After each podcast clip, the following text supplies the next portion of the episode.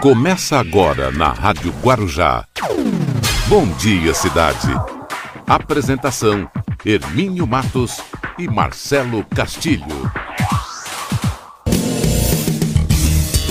Muito bom dia, estamos iniciando aqui o nosso programa Bom Dia Cidade. Vamos até às 10 horas da manhã, hoje, nesse dia 19 de novembro de 2020. Hoje é uma quinta-feira, né? Semana tá indo embora, hein? Semana muito rápido. Quinta-feira, chuvosa, amanheceu frio. Hoje está o tempo mais, mais frio, mais fresquinho. E vamos começando aqui o nosso programa, é, direto dos estúdios aqui da Rádio Guarujá. Nós estamos aqui levando toda a nossa programação para a rede social, é, Facebook, Instagram e canal do YouTube. É multiplataformas, tá certo? Também nós estamos com o nosso programa em parceria, Rádio Guarujá, em parceria com a TV Guarujá, Canal 11 da NET e a Guaru TV, aí em Vicente Carvalho.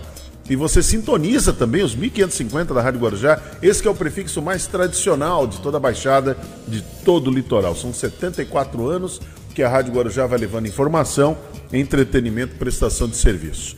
Mas vamos lá, começando aqui o programa, daqui a pouquinho tem o professor Luiz Paulo, no Você Sabia, tem o Rubens Marcon, pense nisso. Também nós vamos ter o nosso assunto do dia e teremos muita informação né, nessas duas horas que nós vamos ficar junto com vocês. Marcelo Castilho, bom dia, Marcelo. Bom dia, Hermínio. Bom dia aos amigos da Rádio Guarujá. Bom dia especial para quem nos acompanha pela TV Guarujá e Guaru TV. Muito bem, a situação não está fácil, Marcelo. A gente está vendo as notícias, o que vem de lá para cá, sobre a questão da, da é, de novas contaminações, novos casos aí da Covid-19. É muito preocupante. O Brasil está caminhando aí para um. A gente pensou, até nós comentamos, acho que foi no início da semana, nós falamos alguma coisa. Não terminamos a segunda onda ainda, né? Você lembra que você falou assim? Não terminamos a É, segunda dizem onda. que o Brasil ainda está nos resquícios da primeira onda, já engatando a segunda. E- exatamente, eu ouvi hoje pela manhã um especialista falando.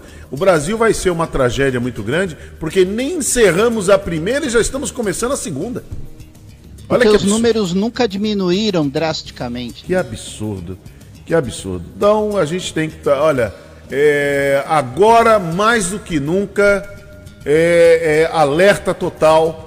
É, é- é você manter o distanciamento social. Tem que se manter o distanciamento, dois metros de distância.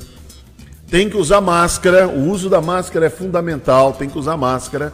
Compre uma máscara de boa qualidade. Invista nisso. Porque é a nova realidade, não é o novo normal, não.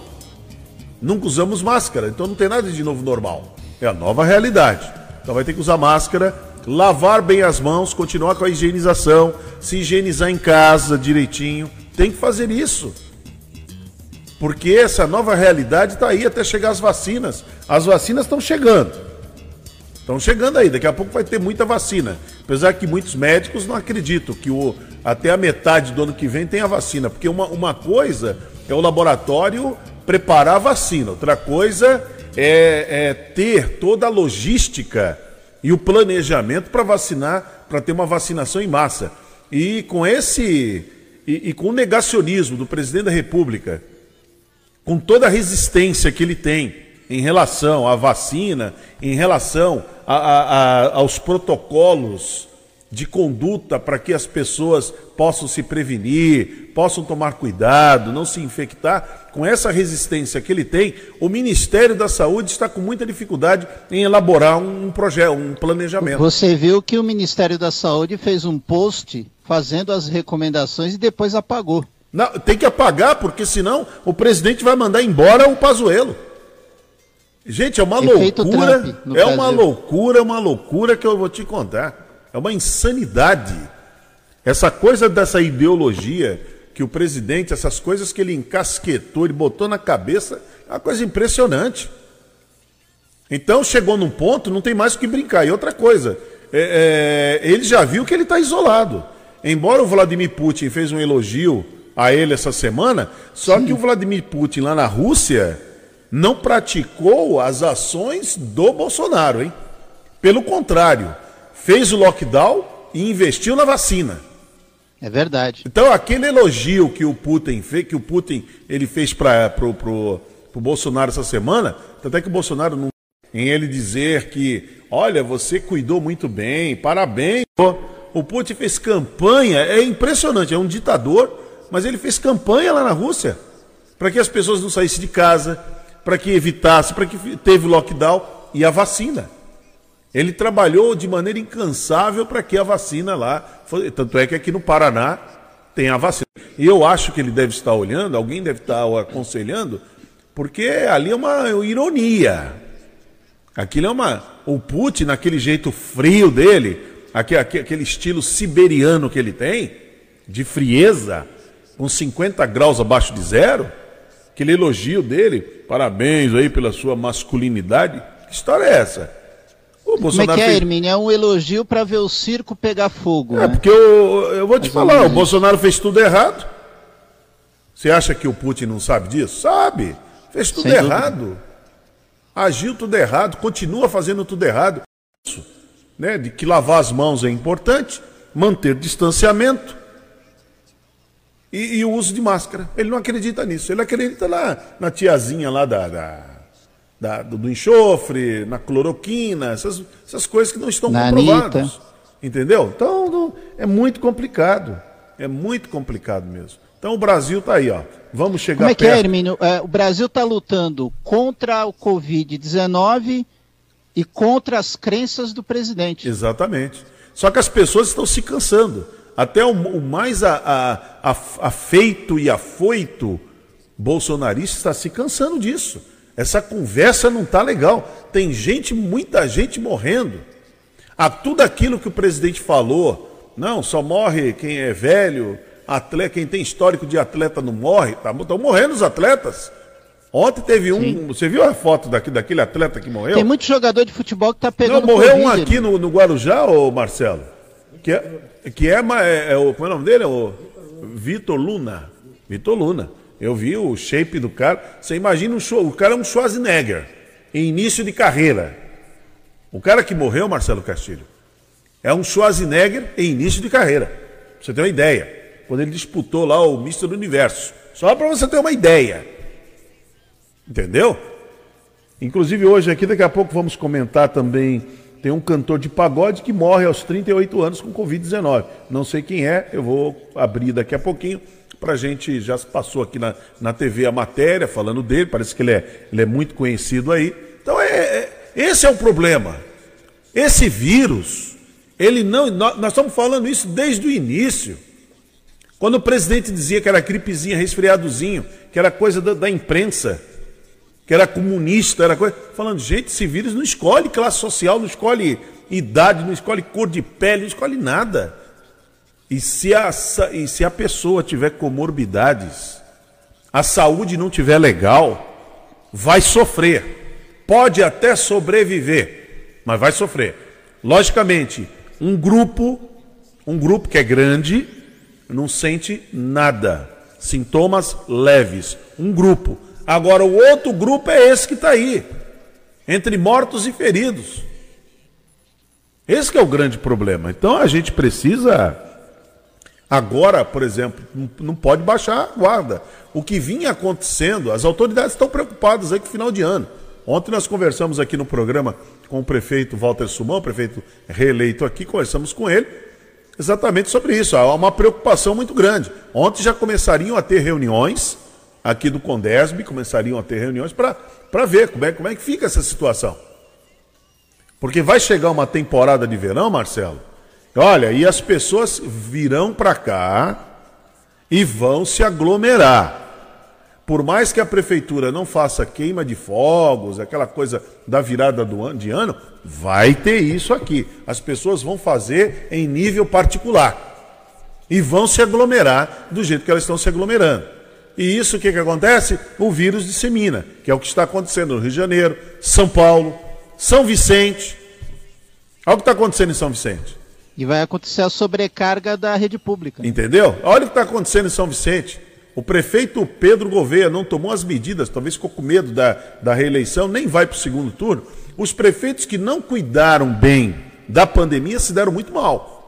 Os prefeitos que entraram na onda, isso do Brasil inteiro, hein, gente? Brasil inteiro, que entraram na onda do Bolsonaro, essa coisa de, como ele fala, que é um bando de maricas. Ontem ele, numa reunião aí, ele disse que, que os, os agricultores não, não foram frouxos. Quer dizer, aquele que se cuida, ele só mudou a palavra, aquele que se cuida, que tem medo de pegar o vírus porque tem família, tem idoso em casa, entendeu? Que precisa manter a sua família, precisa trabalhar, precisa... é frouxo. O, os agricultores não são frouxos. Trabalharam para colocar comida, para colocar alimentação na mesa. Das... Se eles tivessem também ficado em casa, hoje estaríamos passando fome. Quer dizer, é uma conversa que não cabe saindo da boca de um presidente. Cabe assim, de um deputado como ele foi, como Bolsonaro foi durante 30 anos, um deputado meia-boca, um deputado do baixo clero, está lá falando bobagem, é, impropérios, palavrões e assim, aquela misoginia dele, homofobia, está tudo certo. Preconceitos e tal, racismo, está tudo certo. E praticando rachadinha não tinha problema nenhum, está tudo certo. Ele podia fazer isso lá, era um deputado. Quantos deputados fizeram o que o Bolsonaro fazia? Ah, se lembra do. do e daquele... que passa esse exemplo para os filhos. Você né, sabe aquele também. Severino? Lembra do Severino Cavalcante? Severino Cavalcante. O, presidente... o que, que o Severino Cavalcante, presidente da Câmara, fazia? Pegava dinheiro do, do restaurante do café. Sim. Pegava lá mil reais, dois mil, aí pegava não sei o quê. E, e quando um denunciou e ele tentou desacreditar essa pessoa, o camarada mostrou a cópia do cheque. Acabou. Então era isso. O país inteiro. Então, quer dizer, lá dentro da Câmara Federal, tem vários deputados assim. Sabe? Tem vários deputados, lamentavelmente, não deveria ter, mas tem vários deputados dessa maneira. Entendeu? Que agem assim. E o Bolsonaro era um deles. Agora, como presidente da República, não cabe ele falar essas bobagens toda que ele fala. Tá certo, tem muita gente passando paninho, principalmente no, no, jornalismo, é um direito cada um tem, passar paninho, dizer que está certo e tal. Aqueles seguidores dele, não, não, está certo, tem mais. Ele, é elegível ele para isso mesmo, votei nele para isso. Estão é, ah, é? seguindo é? o script do último governo. Então, mas é para isso. Eu duvido que as pessoas tenham ele votado para isso. Não, você vota para que o, o síndico. Você não vota para que um síndico ele faça besteira dentro do teu, dentro do teu condomínio.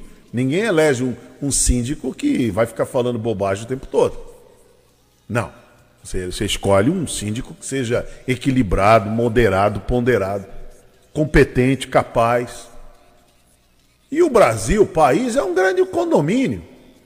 Então tem um síndico lá em Brasília que tem que comandar, tem que coordenar economia, pagar as contas, fazer bons negócios, colocar o Ministério da Saúde para funcionar. Agora, Fazer o Ministério, bons negócios, o Ministério, coisa que não está acontecendo. É, o Ministério da Saúde não funciona. Você pode ver, o Ministério da Saúde não funciona. O Pazuello pegou a Covid, pagou um mico tremendo, porque era uma coisinha de nada e tal, e o Pazuello quase morreu. A realidade é essa. É que eles contam, eles, eles vêm para cá, ele, ele teve que se internar duas vezes. E quando ele voltou agora para trabalhar, ele falou: não estou bem. E agora ele começa, por tudo que ele passou, e deve ter gente na família dele com problemas, é que eles também não, eles não têm essa grandeza, honradez de contar. Então o que acontece? Ele agora tem, ele fez aí um post, lógico que tem que fazer. É o óbvio, alertando as pessoas para que as pessoas se cuidem. Só que ele, alguém falou: "Tira isso aí, ministro, tira rápido". Porque a hora que o Bolsonaro, o presidente acordar, ele vai te mandar embora. Manda embora. É o medo de perder a boquinha. Vai mandar embora. Bolsonaro manda embora. Que tem que fazer coro com a conversa dele. Só que isso tudo está chegando no limite. Eu estou percebendo isso, meu Marcelo, percebendo que está chegando no limite. As pessoas, os próprios apoiadores do Bolsonaro também já estão já de paciência esgotada com isso. Eu espero Por... que sim, Hermínio. Ah, mas é, é isso aí, isso é, isso é natural, viu, Marcelo? Isso é natural. Você pode ver o que aconteceu nessas eleições agora. Todos que ele apoiou fizeram mal. É um recado muito grande para ele. É muita besteira, é muita bobagem. Entendeu? Um problema para um país tem um problema enorme. O Brasil está com 14, ó, oficialmente, oficialmente, 14 milhões de empregados. Exatamente.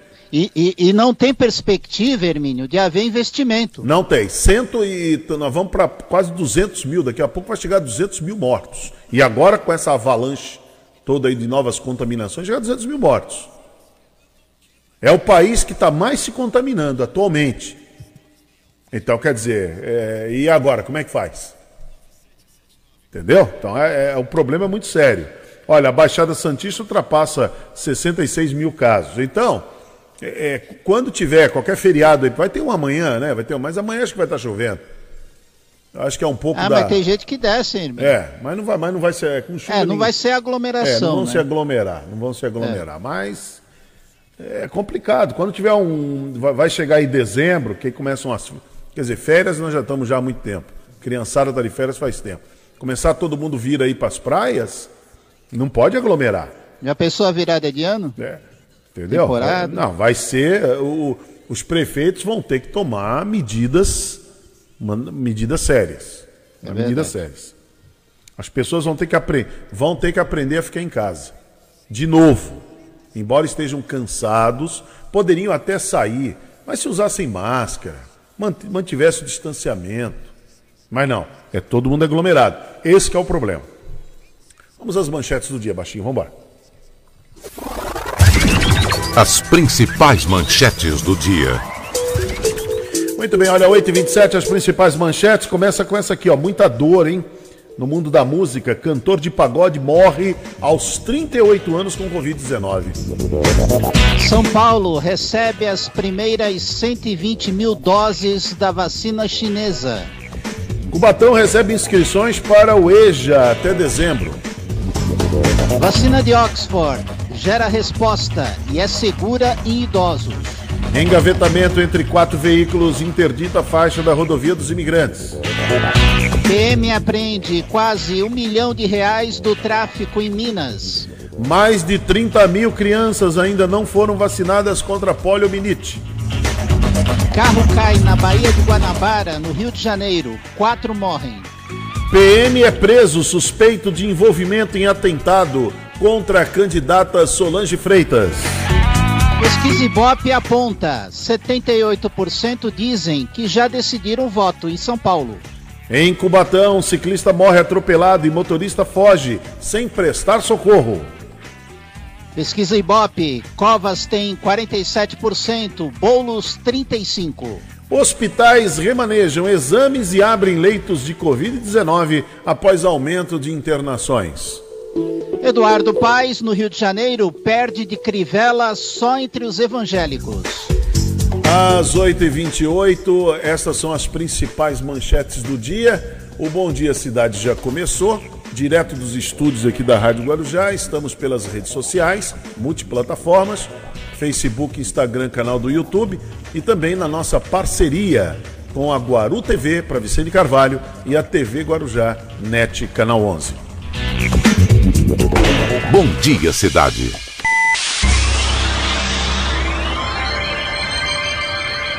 Oferecimento: Móveis e Colchões Fenícia. CRM Centro de Referência Médica de Guarujá. Estamos apresentando Bom Dia Cidade. Muito bem, vamos até às 10 horas da manhã aqui com Bom Dia Cidade, nessa manhã de quinta-feira. Hoje é 19 de novembro de 2020, chuvoso, hein? Tá bem, bem chuvoso, bem friozinho. professor Luiz Paulo já chegou por aí? Já tá aí, professor Luiz Paulo? Professor Luiz Paulo, bom dia, professor.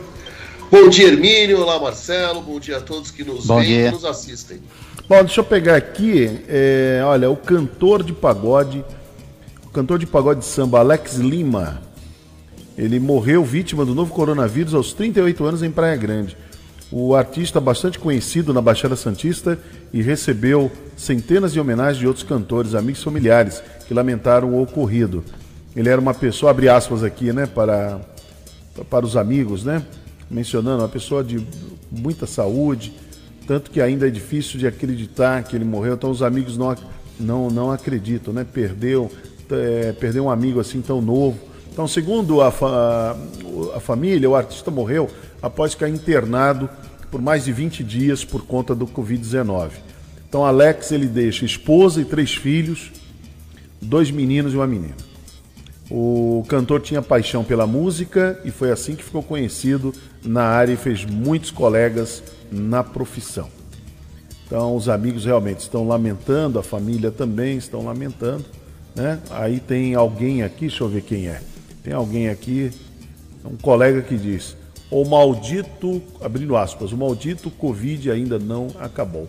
Levou mais um amigo meu, mais um, né? Porque normalmente tem, tem vários, né? Tem vários aí, lamentavelmente, essa situação. Uma pena. Eu não conhecia. Baixinho, já ouviu falar, Baixinho? Você que lida mais com música aí? Que eu não conhecia, não. Né? Quem é o Alex, Alex Lima? Qual, era o, qual é o grupo musical? O grupo musical dele não, aqui não, não está na matéria. Não está na matéria. Mas cai por terra, eu acho que não precisa falar mais nada, Luiz Paulo. Cai por terra de vez todas aquelas, aquelas falas horrorosas, né, sádicas, que o presidente da República colocou desde o começo da pandemia, que era um vírus da imprensa, depois era uma gripezinha, resfriadozinho, depois é, é um, nós não podemos ser maricas. Ontem ele falou que é, que é frouxo que os é. agricultores é. não foram frouxos. Quer dizer, quem se cuida, quem se preserva, virou frouxo. Entendeu? Então, quer dizer, é uma situação lamentável. E aí cai por terra tudo isso, porque não morre somente o idoso, morre o idoso, morre o novo, morre o atleta. Ontem mesmo faleceu um atleta aqui no Guarujá. Só para você ter uma ideia, o shape dele é, na, no estilo do Schwarzenegger no início de carreira. Ah, o Vitor era imenso, o cara Exatamente. pesava é, mais de, de 140 quilos, mas era massa muscular pula. Entendeu? Então, quer dizer, a, as pessoas eh, caíram nessa esparrela, caíram nessa conversa toda, e tá aí o que está acontecendo. Lamentável a situação. O momento agora é de se cuidar, o momento agora é de atenção, não se aglomerar, lavar as mãos, usar máscara. É, o distanciamento. Muito importante. Hermínio, eu vou falar uma coisa na entrevista que eu fiz essa semana com o Dr. Evaldo Stanislau. Ele okay. falou uma coisa importante. Nós, infelizmente, ainda não podemos ter vida social por hum. causa da Covid-19. É. Exatamente. É uma, uma situação muito uh, complicada. Eu, eu fiquei muito triste, uh, tenho ficado muito triste é, nos dias que antecederam as eleições e agora, é, até ontem, né, é, eu tenho que sair para trabalhar. O, o meu, meu trabalho na, na, Secretaria de Desenvolvimento Econômico e Portuário deixou de ser remoto, né, passou, deixou de ser home office e, e voltou a ser presencial. Eu, às vezes, eu me sinto isolado porque eu sou o único de máscara na rua. As pessoas até colocam a máscara no queixo. Você não está sozinho, Luiz Paulo. Aqui nas redondezas do meu bairro a mesma coisa. E assim, eu, eu fico olhando para as pessoas, é, eu olho para elas e não é possível que elas não percebam que eu tô de máscara e elas não estão. Uh, e eu já ouvi uma vez, olha lá o trouxa de máscara. E, e, assim, eu não, tô, eu não tô usando máscara só por mim, eu tô usando por ele também porque é para evitar que a minha possível contaminação vá para ele. Então você usar a máscara não é que você está se protegendo, você também está se protegendo, mas é muito mais uma situação de você estar tá protegendo o outro. É uma despreocupação com o, o coletivo que me, eu, eu juro que eu agora entendo porque algumas cidades têm os vereadores e os prefeitos que têm porque é só pensar no próprio umbigo. O brasileiro, ele demonstra, em geral, que ele está pouco se lixando com o coletivo, com a comunidade, com o outro. Infelizmente. Muito bem, professor Luiz Paulo. Você vai falar do que hoje no programa? Pô, hoje, 19 de novembro, é o dia da bandeira. Então eu vou falar algumas situações do, é, que as pessoas desconhecem sobre a bandeira brasileira. Bandeira brasileira que muitos falam que tem uma, uma interpretação às cores, na verdade a origem dessa interpretação é bem diferente. Então vamos lá com o professor Luiz Paulo no Você Sabia. No Bom Dia Cidade, você sabia? Bom dia, Hermínio. Bom dia, Marcelo. Bom dia, cidade. Você sabia? Bom, dia 19 de novembro marca a adoção é, pelo governo provisório da República, lá em 1889, da bandeira nacional, dando parâmetros de como essa bandeira deveria ser.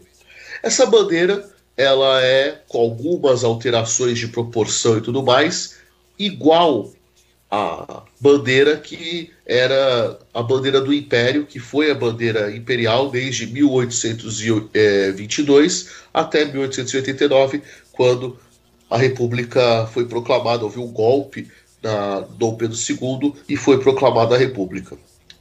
Então, a bandeira do Brasil, verde e amarela, né, o retângulo verde, o losango amarelo, que muitas pessoas aprendem na escola que o verde simboliza as matas do Brasil, o amarelo simboliza o ouro, a riqueza, né? É, o azul, o céu e o branco, a paz. Bom, para começo de conversa, não é nada disso. A bandeira do Brasil, dessa forma, na verdade, a bandeira imperial, o losango encostava nas pontas, não era é, perdido aqui.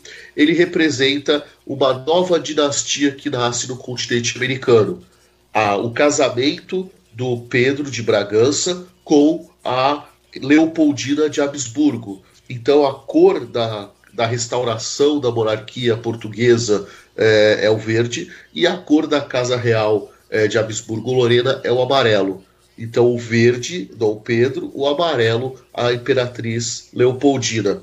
E o losângulo era como as mulheres recebiam é, os seus títulos de nobreza. A maior parte das mulheres que tinha uma titulação de nobreza, o seu brasão, a sua lisonja, era um losângulo. A partir daí, nós tivemos o, o Dom Pedro dando os seus pitacos como deveria ser a forma da bandeira, e chegou nessa forma com esse losango porque ele admirava muito também Napoleão. Ele admirava a inteligência e as bandeiras de guerra napoleônicas elas eram quadradas com um losango branco ao centro, também tocando as bordas. O Jean-Baptiste Debray, que era o, o pintor oficial da corte é, brasileira, ele é, pegou as ideias de Dom Pedro e utilizou a, a, a cor da, da, família de Dom Pedro e a cor da família da, da imperatriz, da sua esposa Leopoldina, e fez. E o brasão também, o desenho do brasão imperial, primeiro com a coroa real, depois com a coroa imperial, também era o Debré. Os republicanos, depois de quatro dias, de, mil, de 15 de novembro a 19 de novembro de 1889, que usaram uma bandeira do Clube Republicano do Rio de Janeiro, que era listrada como a dos Estados Unidos, com as estrelas num canto, é, igualzinha dos Estados Unidos, só que não eram é, 50 ou 47 estrelas na época, eram é, 19, porque eram 19 províncias. Eles buscaram então uma inspiração é, positivista com um lema é, sintetizado ou diminuído, que era amor por princípio, ordem por base, progresso por filhos, pegaram só ordem e progresso e fizeram como Deus teria visto o nascimento no Brasil, do centro do universo, tanto que se você olhar o Cruzeiro do Sul, ele está invertido na bandeira brasileira. Quando a gente olha, a intrometida, que é aquela estrela menorzinha, está do outro lado. Né? Porque isso aqui não é a visão que o brasileiro teria do céu do Rio de Janeiro no, no, na alvorada do 15 de novembro, né, do dia da proclamação da República. Não, isso aí seria a visão de Deus lá do centro do universo, vendo o Brasil nascer. É a curiosidade que move o mundo. Muito bem, está aí o professor Luiz Paulo trazendo a curiosidade que move o mundo. Obrigado, viu, professor? Até daqui a pouco no assunto do dia. Já, já. Muito bem, 8h41 aqui no Bom Dia Cidade. Bom Dia Cidade.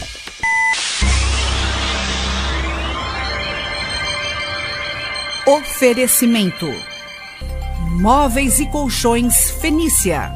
CRM Centro de Referência Médica de Guarujá. Estamos apresentando Bom Dia Cidade agora já faz parte da minha vida. Assim como a vida, as fake news também evoluem. A cada dia, os criadores de notícias falsas lançam mão de novas tecnologias e ferramentas para montar e divulgar conteúdos mentirosos. Você já ouviu falar em deepfake? É uma ferramenta que se utiliza de sons e movimentos para criar vídeos falsos, além do que a edição já permitia.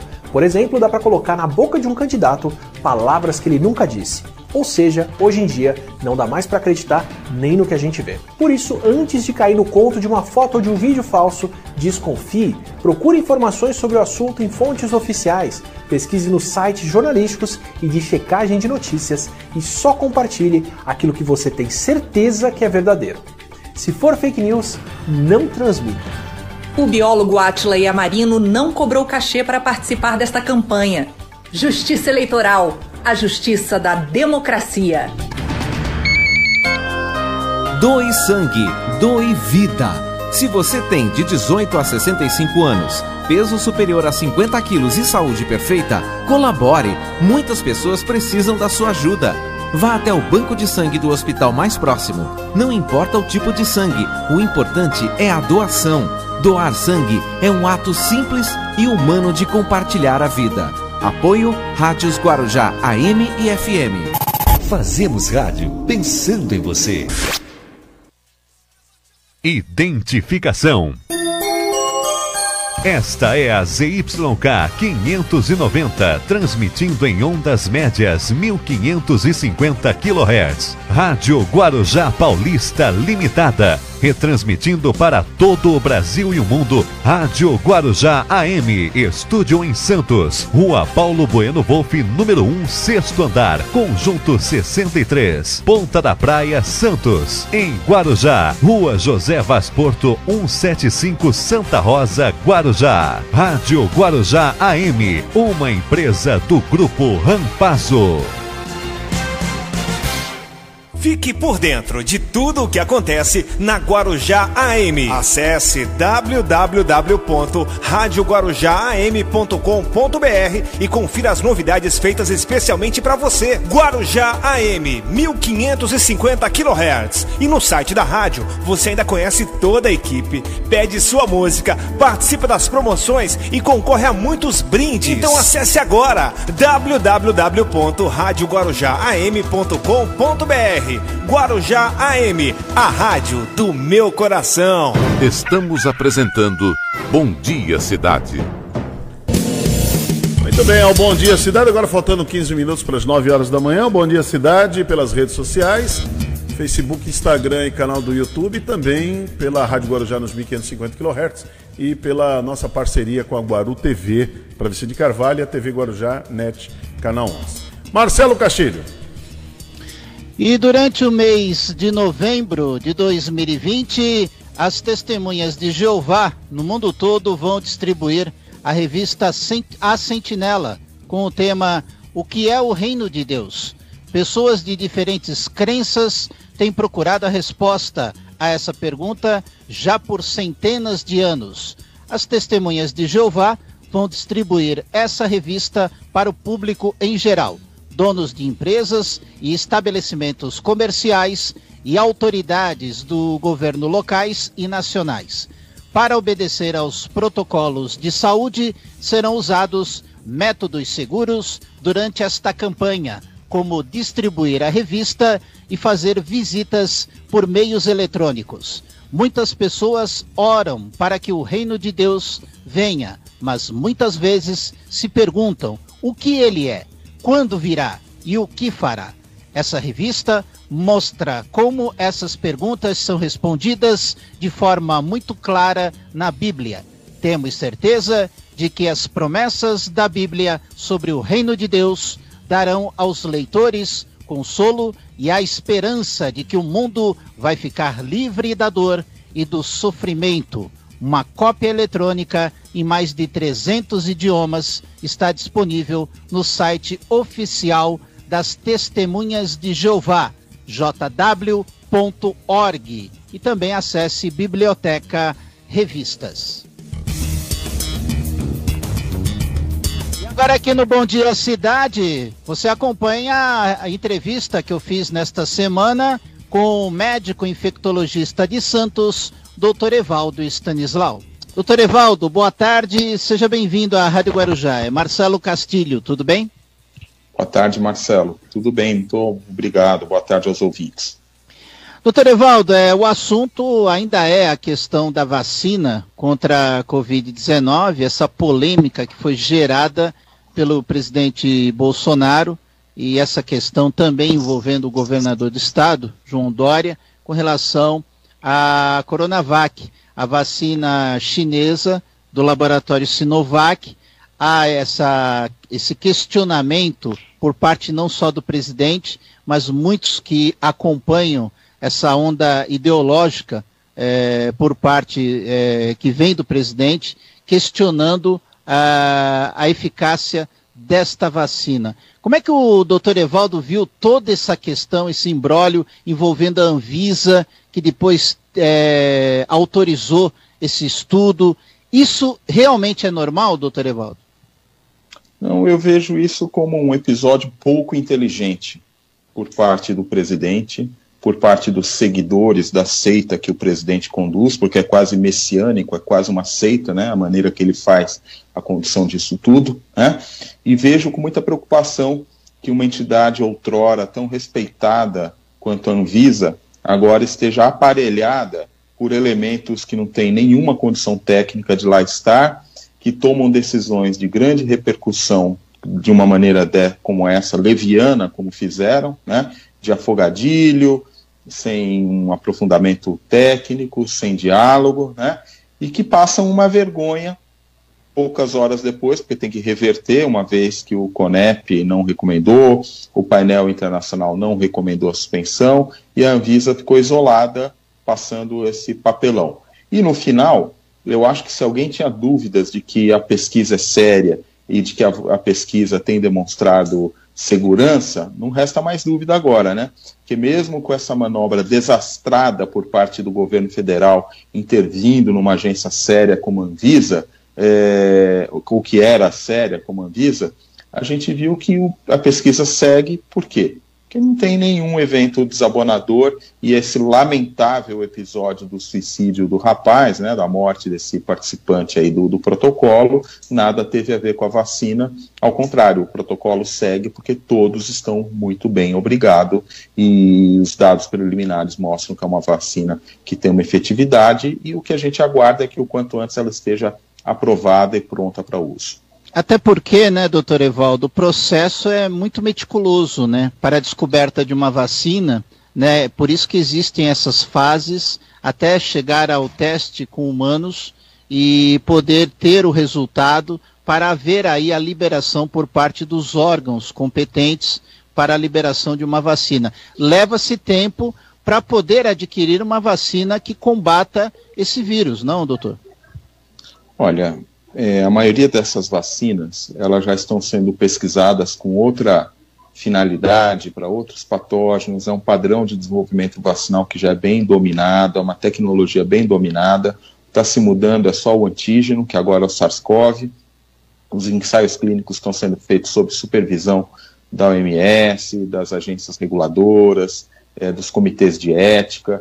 Eu vejo, Castilho, que não tem nenhuma zero de preocupação é zero de preocupação. Os protocolos são muito rigorosos, muito sérios, e qualquer uma das vacinas que obtenha o registro, porque já chegou à fase final do seu estudo e já tem várias delas nessa fase, poderá ser usada pela população brasileira sem qualquer receio. O importante é prevenir, o importante é não tumultuar num momento que a, gente já vive um momento tão complexo no nosso país e no mundo. Né? Então, muito ajuda quem não atrapalha, já ensinavam os mais antigos. E a Anvisa e o governo federal atrapalham e muito. Doutor Evaldo Stanislau, médico infectologista de Santos, conosco aqui na edição desta terça-feira, aqui no Rotativa no Ar. Doutor Evaldo, é, tem a vacina, o Coronavac, tem a vacina de Oxford, tem também a vacina da Johnson, também a vacina russa, que também está sendo testada. Quer dizer, são várias vacinas que estão sendo testadas ao mesmo tempo. É, é importante é, essa gama de variedades de vacinas, de repente é, a população precisaria ter todas essas vacinas para poder fazer uma vacinação em massa? O senhor apoia a vacinação em massa? Porque há uma informação de que o governo federal não pretende fazer isso. Mais uma vez eu falo, o governo federal ele muito atrapalha, porque nós estamos diante de uma pandemia que está voltando a crescer em número de casos, próximo indicador que vai aumentar o número de internações e mortes, e então é óbvio que a gente precisa vacinar o maior número de pessoas o quanto antes. Então, é, para fazer isso, a gente vai precisar de muita vacina. Talvez a gente não precise de todas as que estão sendo desenvolvidas, mas uma delas, ou duas delas, pelo menos por características de população diferente, enfim, precisam ser disponibilizadas. E além dessas que você falou, a gente tem já a vacina da Pfizer, e ontem foi anunciado o resultado da vacina da Moderna, junto com a NIH, que tem uma tecnologia revolucionária e que tem mostrado resultados de proteção acima de 90%. Quer dizer, de cada 100 pessoas que você vacina, é, mais que 90 têm ficado protegidas. Então, isso é bastante importante. São vacinas seguras, são vacinas boas, é, e a gente vai precisar de muita vacina, sim, Marcelo, porque apenas entre as populações prioritárias no mundo, a gente estima cerca de 4 bilhões de pessoas que vão precisar, 4 bilhões de pessoas, ou seja, haja vacina, haja seringa, haja agulha, haja logística. A cada segundo, a cada momento que a gente demora para organizar essa logística, a gente vai é, colocando a vida das pessoas em risco. É mais ou menos, Marcelo, quando, quando você está preparando, sei lá, uma festa. Então, o senhor, a senhora que nos ouvem, vão preparar uma festa. Quer dizer, a festa está marcada para o sábado às 10 da noite, que é quando vai chegar o convidado surpresa. Você não faz a festa quando o convidado chega. Você já separa o salão, contrata o buffet, convida as pessoas, organiza tudo. É mais ou menos isso. A gente tem que ir organizando a logística para vacinar contra a Covid e a hora que a vacina estiver liberada, a hora que o convidado chegar, pronto, começa a festa. Ou seja, a hora que a vacina está liberada, você só começa a aplicar. Mas já tem, é, seria muito importante que ao invés de gastar energia e tempo com discussões menores e até burras como essa, a gente discutisse logística de distribuição da vacina para que a gente não viva o seguinte, a seguinte situação, Marcelo. Imagina você sabendo que a vacina já está pronta, está registrada, teria disponibilidade e ainda ter que esperar mais um tempo para que desenhem e preparem a logística disso. Só que o Brasil não está sozinho no mundo, todos os países vão querer fazer isso ao mesmo tempo. E aqueles melhor governados já estão se programando para isso. Doutor Evaldo, enquanto a vacina ela não é totalmente liberada para a população, havendo essa vacinação, é, estamos aí com casos de Covid-19 e aqui no Brasil é, teme-se que a segunda onda esteja muito mais próxima do que vem sendo divulgado. Há novamente um crescimento de casos de Covid-19, principalmente na capital paulista. Como é que o senhor vê esses números e por que, que a população ainda não adere às principais recomendações das autoridades na sua ótica, que é o distanciamento, que é a máscara que é a lavagem correta das mãos? Bom, primeiro porque a gente tem um presidente da República negacionista, que dá mau exemplo, que aglomera, que não usa máscara. E parte dos seguidores da seita do presidente, que é assim que a gente tem que reputar, seguem esse mau exemplo dele. Então, os maus exemplos, eles se reproduzem.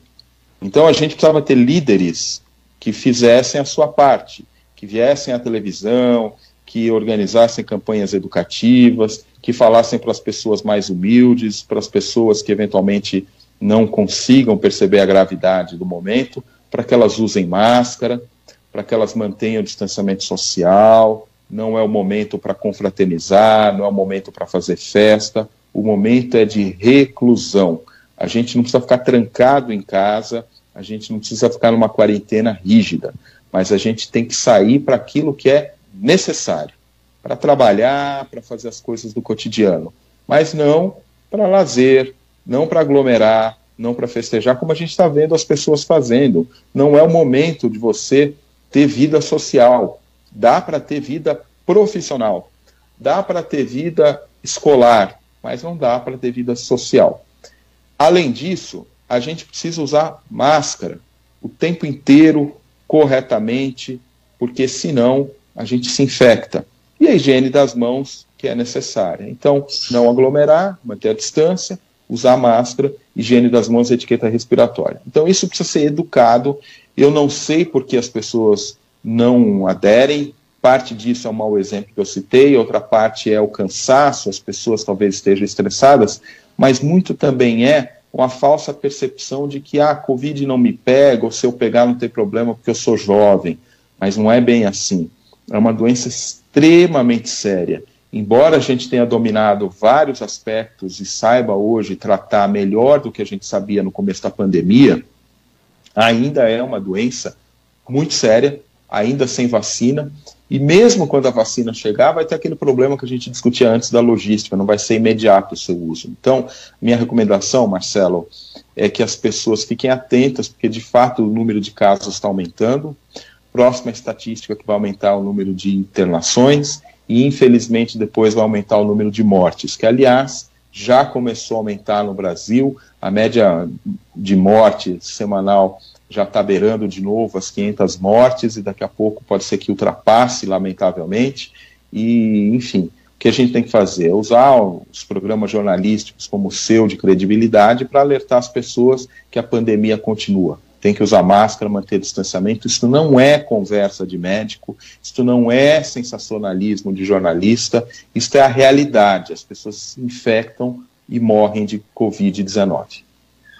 Doutor Evaldo, eu quero agradecer sua participação aqui na Rádio Guarujá e o espaço é seu para uma última mensagem. Fique à vontade. Olha, Marcelo, a, a minha mensagem é uma mensagem de serenidade.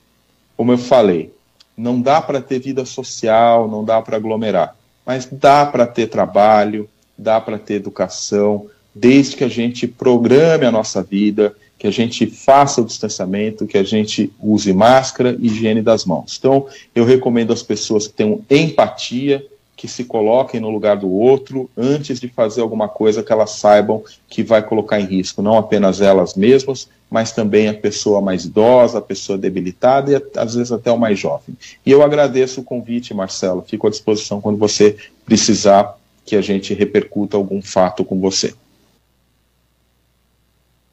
Muito bem, está aí. Ó, Marcelo, sempre é muito necessário essas matérias, principalmente quando você teve aí a iniciativa de fazer a matéria com o Dr. Evaldo Stanislau. Muito importante. É o momento, que é o momento de, pre de preocupação, é o momento de cautela, é o momento de todos estarem atentos ao que está acontecendo. Olha, ninguém melhor do que uma autoridade sanitária, como é o caso do infectologista o doutor Evaldo Stanislau está falando sobre o tema, sobre o assunto. Não é um curioso. Falar com quem conhece, né? Não é isso, Marcelo. Muito boa matéria mesmo. É, é, olha, excelente, muito legal, muito legal. Ver, ouvir, e no caso nós estamos assistindo, além de ouvir pelo rádio, estamos vendo nas redes sociais e pela Guaru TV e a TV Guarujá. Então, o infectologista Evaldo Stanislau falando que é mesmo, abrindo o jogo aqui, falando qual é o problema. Então é isso aí, gente. É um problema sério. O vírus está aí sem dar tréguas. Ele não dá tréguas. Não, não tem jeito, não. Bom, 9 horas e 2 minutos agora, 9 e 2. Nós já voltamos dentro do Bom Dia Cidade. Vamos ter o assunto do dia e mais notícias aqui. Já já. Bom Dia Cidade.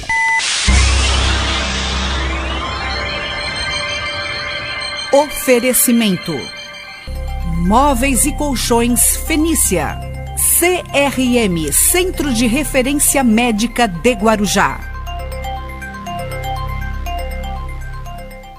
Estamos apresentando Bom Dia Cidade. Muito bem, vamos com o Bom Dia Cidade até às 10 horas da manhã e estamos pela Guaru TV, TV Guarujá, no, no canal 11 da NET e também pela, pelas redes sociais, estamos aí nas redes sociais, é, canal do YouTube, Instagram, Facebook, você entra lá, Rádio Guarujá M 1550, é o Facebook. No canal do YouTube Bom Dia Cidade, Rádio Guarujá. E no Instagram é Rádio Guarujá M. Você entra, você acompanha. E mais agora o TV, para Vicente Carvalho e a TV Guarujá, net no canal 11 e nos 1550 da Rádio Guarujá. Olha, é, essa notícia não é nada animadora, porque, Marcelo, olha, pelo menos 31 mil crianças ainda não foram vacinadas contra a poliomielite nas cidades aqui da Baixada Santista. As campanhas de multivacinação e contra a polio foram prorrogadas até o final de novembro em, todos, em todo o país, segundo recomendações do Ministério da Saúde. A meta mínima de imunização contra a polio é de 95% das crianças em cada município até o fim da campanha. Para garantir a dose, os pais ou responsáveis legais devem levar seus filhos é, de até 4 anos até um posto de vacinação com o documento. Então tem aqui os números, né? Os números, é, é, é, eu acredito que seja isso por conta da pandemia, que não é possível. As pessoas não estarem levando as crianças para se vacinar, deve ser por conta da pandemia. Não existe, pelo menos eu não vejo, outra explicação. Não vejo outra, outra explicação, outra algo que convença, né? Lamentavelmente, então isso está acontecendo. Então, agora já cerca de 9.200 crianças foram imunizadas, 54% total. Em São Vicente, 8.460 crianças receberam a vacina, 46%. Em Santos, 5.713, 30%. Oh, não, é, não é brincadeira não, hein, Marcelo? É, é verdade. olha, tem que chegar a 95. Tá tudo na metade. Que será que está acontecendo? Chama o Luiz Paulo para essa conversa aqui. Já bate aí o assunto do dia. Bota aí para gente. Assunto do dia. A maior tribuna livre do rádio. Então, dentro do Bom Dia Cidade, estamos com o assunto do dia. Olha, Cubatão, só completando 2.698 crianças, então 38%. Ô, Luiz Paulo, o que está acontecendo aqui? O que, que, você acha? É medo? Foi a pandemia que fez com que ah, os pais não levassem as crianças para vacinar? Será que é isso? Espera aí que ele não ouviu. Deixa eu mandar o som aí para você. Agora você vai ouvir. Eu, eu, mencionei aqui os números, Luiz Paulo, sobre a vacinação, que é, é, pelo menos 31 mil crianças ainda não foram vacinadas. Então, segundo o Ministério da Saúde, tem que chegar até 95%. Isso é o ideal, é o mínimo. É o mínimo esperado. É, é o recomendado para que a imunização é, aconteça sem o perigo de ter um surto. Então, vamos né? lá. Seja qual for a é, rubéola, cachumba, é. Pólio. Então vamos lá, ó. Santos, 30%. São Vicente, 38%. Guarujá, 50%. O melhor resultado é do Guarujá. Aí depois vem Mongaguá, Mongaguá com 47% Itanhaém com 49%. Então, tá faltando muita gente aí nessa história, tá faltando muita criança. O que, que se deve isso? A questão da, da pandemia, o medo, desatenção? Bom, o que, que, você acha? A gente, a gente tem é, é, uma situação é, negacionista em parte do governo federal com relação à eficácia de, de vacinas, e não é do Coronavac tudo, é de vacinas. Tem é, pessoas em, em postos chaves é, é, no, na estrutura da saúde que negam a, eficácia das vacinas, que até alegam que as vacinas, olha o absurdo eh, e a irresponsabilidade, que as vacinas seriam vetores para a causa de eh, problemas mentais, de autismo eh, em crianças. Nós temos isso no governo federal, em parte, não nele todo, mas em parte. A pandemia também é um, um fator que, que potencializa essa baixa imunização das nossas crianças. Né? Então, esses dois fatores, é, eu vou dar só, eu vou perguntar é, ao, ao, veículo, né, ou aos veículos de comunicação que eu estou aqui conversando. É, alguém viu nos últimos dois anos o Zé Gotinha? Alguma campanha de vacinação que tem esse é, boneco muito simpático, bonitinho, que atrai as crianças e tudo mais. Alguém viu é, é, uma campanha publicitária patrocinada pelo governo federal, com o crivo do Ministério da Saúde, com, é, é, conclamando os pais, as mães a trazer os filhos aos postos de vacinação com o Zé Gotinha, ou sem o Zé Gotinha, mas só falando isso? Não. A última campanha que nós tivemos foi é, é, no, no primeiro ano da gestão do Temer. Só para vocês terem ideia. Bem então, lembrado. Bem, bem, lembrado pelo Luiz Paulo. Realmente eu não estou percebendo a presença desse personagem, né, esse mascote que incentivava os pais a fazer a vacinação dos filhos contra a poliomielite. Então, assim, se a gente tem é, símbolos que já estavam consagrados como uh, uh, representantes de um movimento, uh, se eles são abandonados, veja, no caso do, do, Temer eu até entendo porque ele estava com o orçamento muito defasado, não que o orçamento do Bolsonaro esteja no azul, muito pelo contrário, também está no vermelho mas existem questões de prioridade. A vacinação universal é uma política... é, Mas nem essa prioridade é, é, usada pelo governo Bolsonaro. Ele gasta muito menos do que ele deveria. E aí não tem ninguém para acionar é, o Ministério Público como um crime de responsabilidade.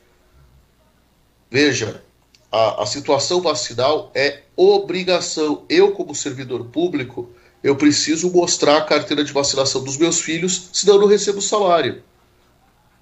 Algumas pessoas, é, é, como, é, é enfim, é, precisam mostrar. Ó, o, o, ele, como militar, devia saber melhor do que ninguém, porque os militares nos anos 70 e nos anos 80 eram convocados para fazer a vacinação, para ajudar na vacinação, porque a quantidade de profissionais da saúde não era baixa e essa mobilização era como mais ou menos nas, eleições, era pontual. Você tinha um domingo em que fazia a vacinação de um monte de gente. E aí, essa parte logística é, de distribuição, de mobilização rápida, o Exército tem é, bastante experiência nisso, o Exército ajudava. E o Bolsonaro, como servidor público, né, é, ele deveria saber porque é, os três filhos mais velhos dele, eu tenho certeza que foram vacinados e tudo mais, porque senão ele não receberia o soldo. É, mas não passou por ele, né, Luiz? Aí a mãe, né? Aí é a mãe, a mãe, a mãe é que cuidou, a, as mães dos filhos, eu acho que é uma mãe só, cuidou daqueles meninos lá, não foi ele. Ele como Mas pai, assim, se ele ela não tivesse ido vacinar, ele também não ia ter o comprovante ah, da vacinação para receber o soldo. Tudo é bem, mas problema. a mãe fez. Se deixasse por conta dele, não faria. Não, não é, é, é assim, o camarada não muda, não. É, você está falando uma coisa aí que ele não vai, ele não, não vai mudar. Ele não é, ele não tem essa, essa visão, essa responsabilidade. Até eu mencionei hoje nisso do programa. A questão é assim, vindo de um de um deputado do baixo clero, meia boca, lá até, até você é, encara, você até dá risada de muitas bobagens. Agora, o presidente da República se comportando do jeito que ele está se comportando é muito complicado. Mas, mas ele sempre foi assim, não tem jeito, não. Não tem jeito. Agora, veja, eu eu não... se por um lado a gente tem o, o presidente se omitindo nisso, aí com a palavra, vossas excelências, os governadores de estado, os prefeitos do, das cidades, né, que deveriam fazer isso. Ah, mas isso não é obrigação minha. A obrigação com a saúde é concorrente. Tá? O que, que eu quero dizer com isso para o nosso ouvinte, para o nosso telespectador? É, obrigação concorrente significa que tanto o governo federal, quanto o governo é, estadual, quanto o governo municipal tem que fazer. Não é só uma obrigação do governo federal e os outros vão no, no esteio. Então, se o governo federal está se omitindo, isso vai ser um problema do governo federal e ele vai responder é, por isso. Os governos dos estados e os governos dos municípios deveriam, então, é, já que recebem as vacinas, é, fazer as campanhas. Ah, mas ele vai ter que empenhar é, dinheiro para fazer propaganda disso? Sim, vai ter, porque é um serviço de saúde pública, é um serviço de interesse público.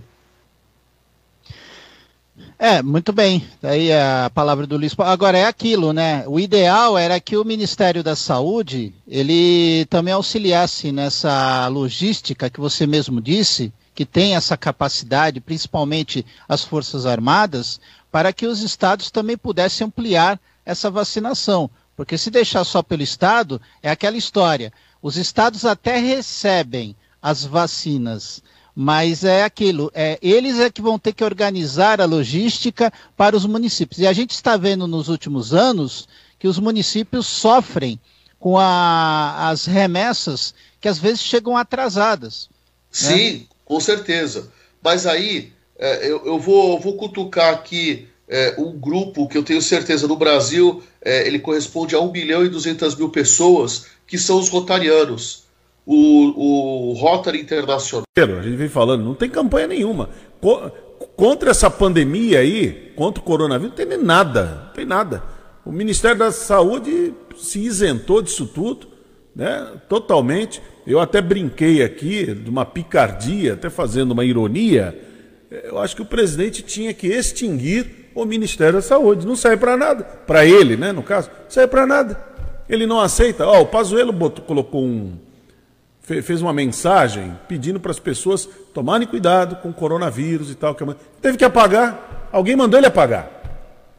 General, apaga isso aí que você vai ser mandado embora. Presidente vai mandar embora. O presidente é com ele é complicado. Isso aí já é problema mesmo é, psíquico. Agora já couber. E eu estou falando, isso tem prazo de validade. Daqui a pouco a turma vai ficar conforme. Ah, já vamos chegar a 200 mil mortos. E se continuar com esse discurso aí, daqui a pouco começa a, paciência começa a esgotar. Não é fácil não. Mas muito bem, Luiz Paulo. É, segundo turno realmente está começando aquecido, hein?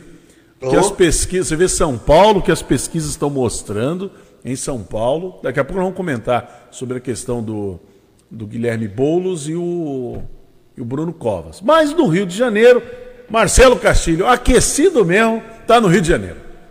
Oh. Aquecido mesmo está no Rio de Janeiro. No Rio de Janeiro a coisa lá tá, tá demais. Ó, o prefeito do Rio de Janeiro, o Marcelo Crivella, ele aparece num vídeo xingando o governador de São Paulo, o João Dória.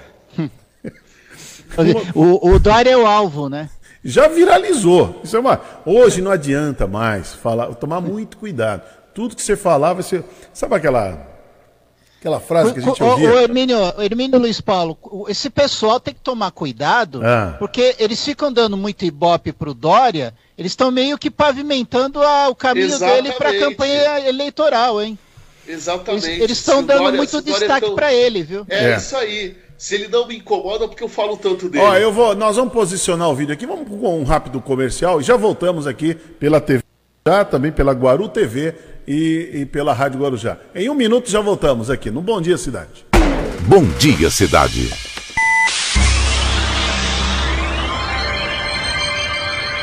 Oferecimento: Móveis e Colchões Fenícia. CRM Centro de Referência Médica de Guarujá. Muito bem, ô Luiz Paulo, Marcelo Castilho, vamos até às 10 horas da manhã aqui no Bom Dia Cidade, pela TV Guarujá, NET Canal 11 Guaru TV, para Vicente Carvalho, pelas redes sociais e nos 1550 kHz da Rádio Guarujá. Bom, eu sei que a chapa esquentou lá no Rio de Janeiro, Aí o Marcelo Crivella aparece xingando o governador e depois ele depois ele acabou pedindo desculpa, né? Ele pede desculpa ao Bate Dória. depois assopra. É. Mas as imagens, aí é que está. Aí é que está. Nas imagens, Crivella, em tom exaltado, grita que Dória, abre aspas, vagabundo, e também usa um termo homofóbico, aquele que é usado para aquele animalzinho que anda nas savanas, nas florestas, agora é? Aquele que quando... Parecido com o cervo. É, com o cervo. Aquele lá, né? Que, que, que tem teria, uma alegoria na cabeça. Que duas, se, a aliás, pronúncia, né? a pronúncia seria com é, V-E-A-D-O. É. A pronúncia é. é. essa, né? É que é o animal, não é isso, professor Luiz Paulo? Isso. É veado, não é isso? Isso. Veado. A gente, tem, a gente tem aqui no interior do Brasil a Chapada dos Veadeiros, Veadeiros em Goiás, por isso. exemplo. É isso mesmo. Então, veado é o animal. É o animal. Mas aí o Crivella colocou o i na palavra. Aí muda e completamente. Aí muda completamente. De ofensa a homossexuais. Exatamente. Se você estiver conversando, se tiver coisa com alguém falar assim: Olha, você está fazendo criações de veados, não tem problema nenhum. Nenhum. Né? É, tá até ajudando uma... a preservar é, a fauna brasileira. Exatamente. Então, mas quando você fala veados, não tem problema. Agora, quando você põe o i, muda completamente o entendimento, viu, Marcelo Castilho? Aí, Sem dúvida. E por quê? Porque ele estava falando ali de uma OS. Quer ver uma coisa? Vamos ver, o, vamos assistir o vídeo. Tem um vídeo, tem um vídeo. Segure-se. Tem na- imagens, põe as Tem imagens. imagens, segure-se nas cadeiras. Caralho! Esse discurso vagabundo, mentiroso! Eu entrei na justiça para esses vagabundos. Tá vendo o que eles fizeram? Eu tenho dinheiro para pagar os funcionários, eles pegaram, pagaram o fornecedor, tinha que pagar dia 10 de dezembro. E faltou o dinheiro.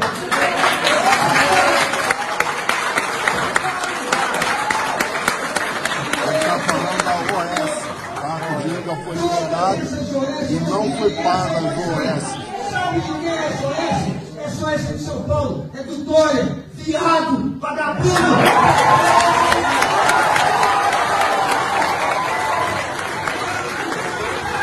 É. É, não é fácil, não. O que uma campanha, o que está. O que Mas, fica- mas- mas ele está falando como candidato ou é ele mesmo? É tá candidato, é candidato, aqui é candidato. Como Ele tá- candidato, Não, ele né? está explicando o que dá o que eu vi aqui na Ou ele matéria. pensa isso? Não, o que eu vi aqui na matéria é o seguinte: é, os xingamentos aconteceram em uma reunião com filiados do Republicanos que disputaram a eleição para vereador. Então o evento aconteceu, foi ontem, na Barra da Tijuca, ontem, lá no Rio de Janeiro, e após os gritos de Crivella, os presentes vibram com as ofensas e aplaudem ao prefeito. Então o vídeo já foi publicado e tal. Que coisa, hein? Já era. E aí, Luiz Paulo, o que você achou disso tudo aí? Bom, Ca- Acabou é, a moderação? Tá? Como, é, como é que tá? O, que, o que não é a pessoa ficar atrás de uma pesquisa, hein? Casa de Ferreira espeto de pau para início de conversa, ele deveria falar com a mesma veemência sobre a péssima atuação do governo federal nos hospitais federais da cidade do Rio de Janeiro, né? E que falta tudo e que há uma omissão absurda eh, eh, eh, e um silêncio também absurdo do, do município e do governo do estado. Então, se bem que o governo do estado está bastante fragilizado, né? Mas o município do Rio de Janeiro, você não vê uma nota de um secretário e tudo mais pedindo é, é, esclarecimentos para ministério e tudo mais sobre a péssima gestão dos Ô hospitais Luiz Paulo, com o federais. escândalo do, com o escândalo do desvio de dinheiro público, principalmente ali na saúde, de algumas OSs que não cumpriram o contrato, Luiz Paulo, você queria o quê? Então, o, o governo do estado fazer é, o silêncio, né, ainda vai lá porque um dos motivos do afastamento do governador Witzel foi, foi justamente essa má gestão da saúde. Agora, ele falar em má gestão de saúde, é, eu apurei algumas situações de OS que não receberam é, é, do governo do estado, e aí foi falta de prestação de contas. É. É muito simples. Quando a organização social eh, de interesse público ela não cumpre com a obrigação de demonstração do balancete financeiro, da demonstração eh, das suas contas, o pagamento é bloqueado. É simples. Quem tem um pouco, o mínimo de, de eh, conhecimento sobre a gestão pública sabe que é assim que funciona. É. É, você vê que é, o- o- aquela turma que estava ali, viu, Marcelo e Luiz Paulo? Aquela turma com certeza é, é gente que está pendurada nessas OS também. Tem isso aí. É muita É gente verdade. ali que está trabalhando, estava pendurado nelas ali. É um problema muito sério. Agora, uma coisa que eu vejo é o seguinte: isso, isso aí é reflexo da pesquisa. Porque lá no Rio de Janeiro, a pesquisa, todas as pesquisas, inclusive Paraná Pesquisa fez, o Instituto Paraná Pesquisa. Eu quero ver agora essa turma começar a dizer que os institutos erraram.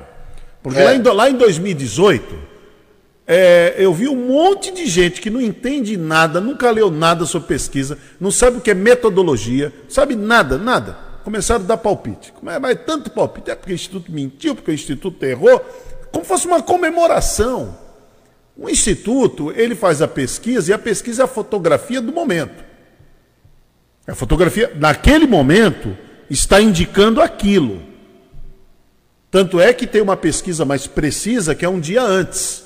É feito um dia antes. Então faz um dia antes. Aquilo. E depois tem a chamada pesquisa, que essa não falha. Boca de urna. A pesquisa de boca de urna. Essa não falha. Acabou.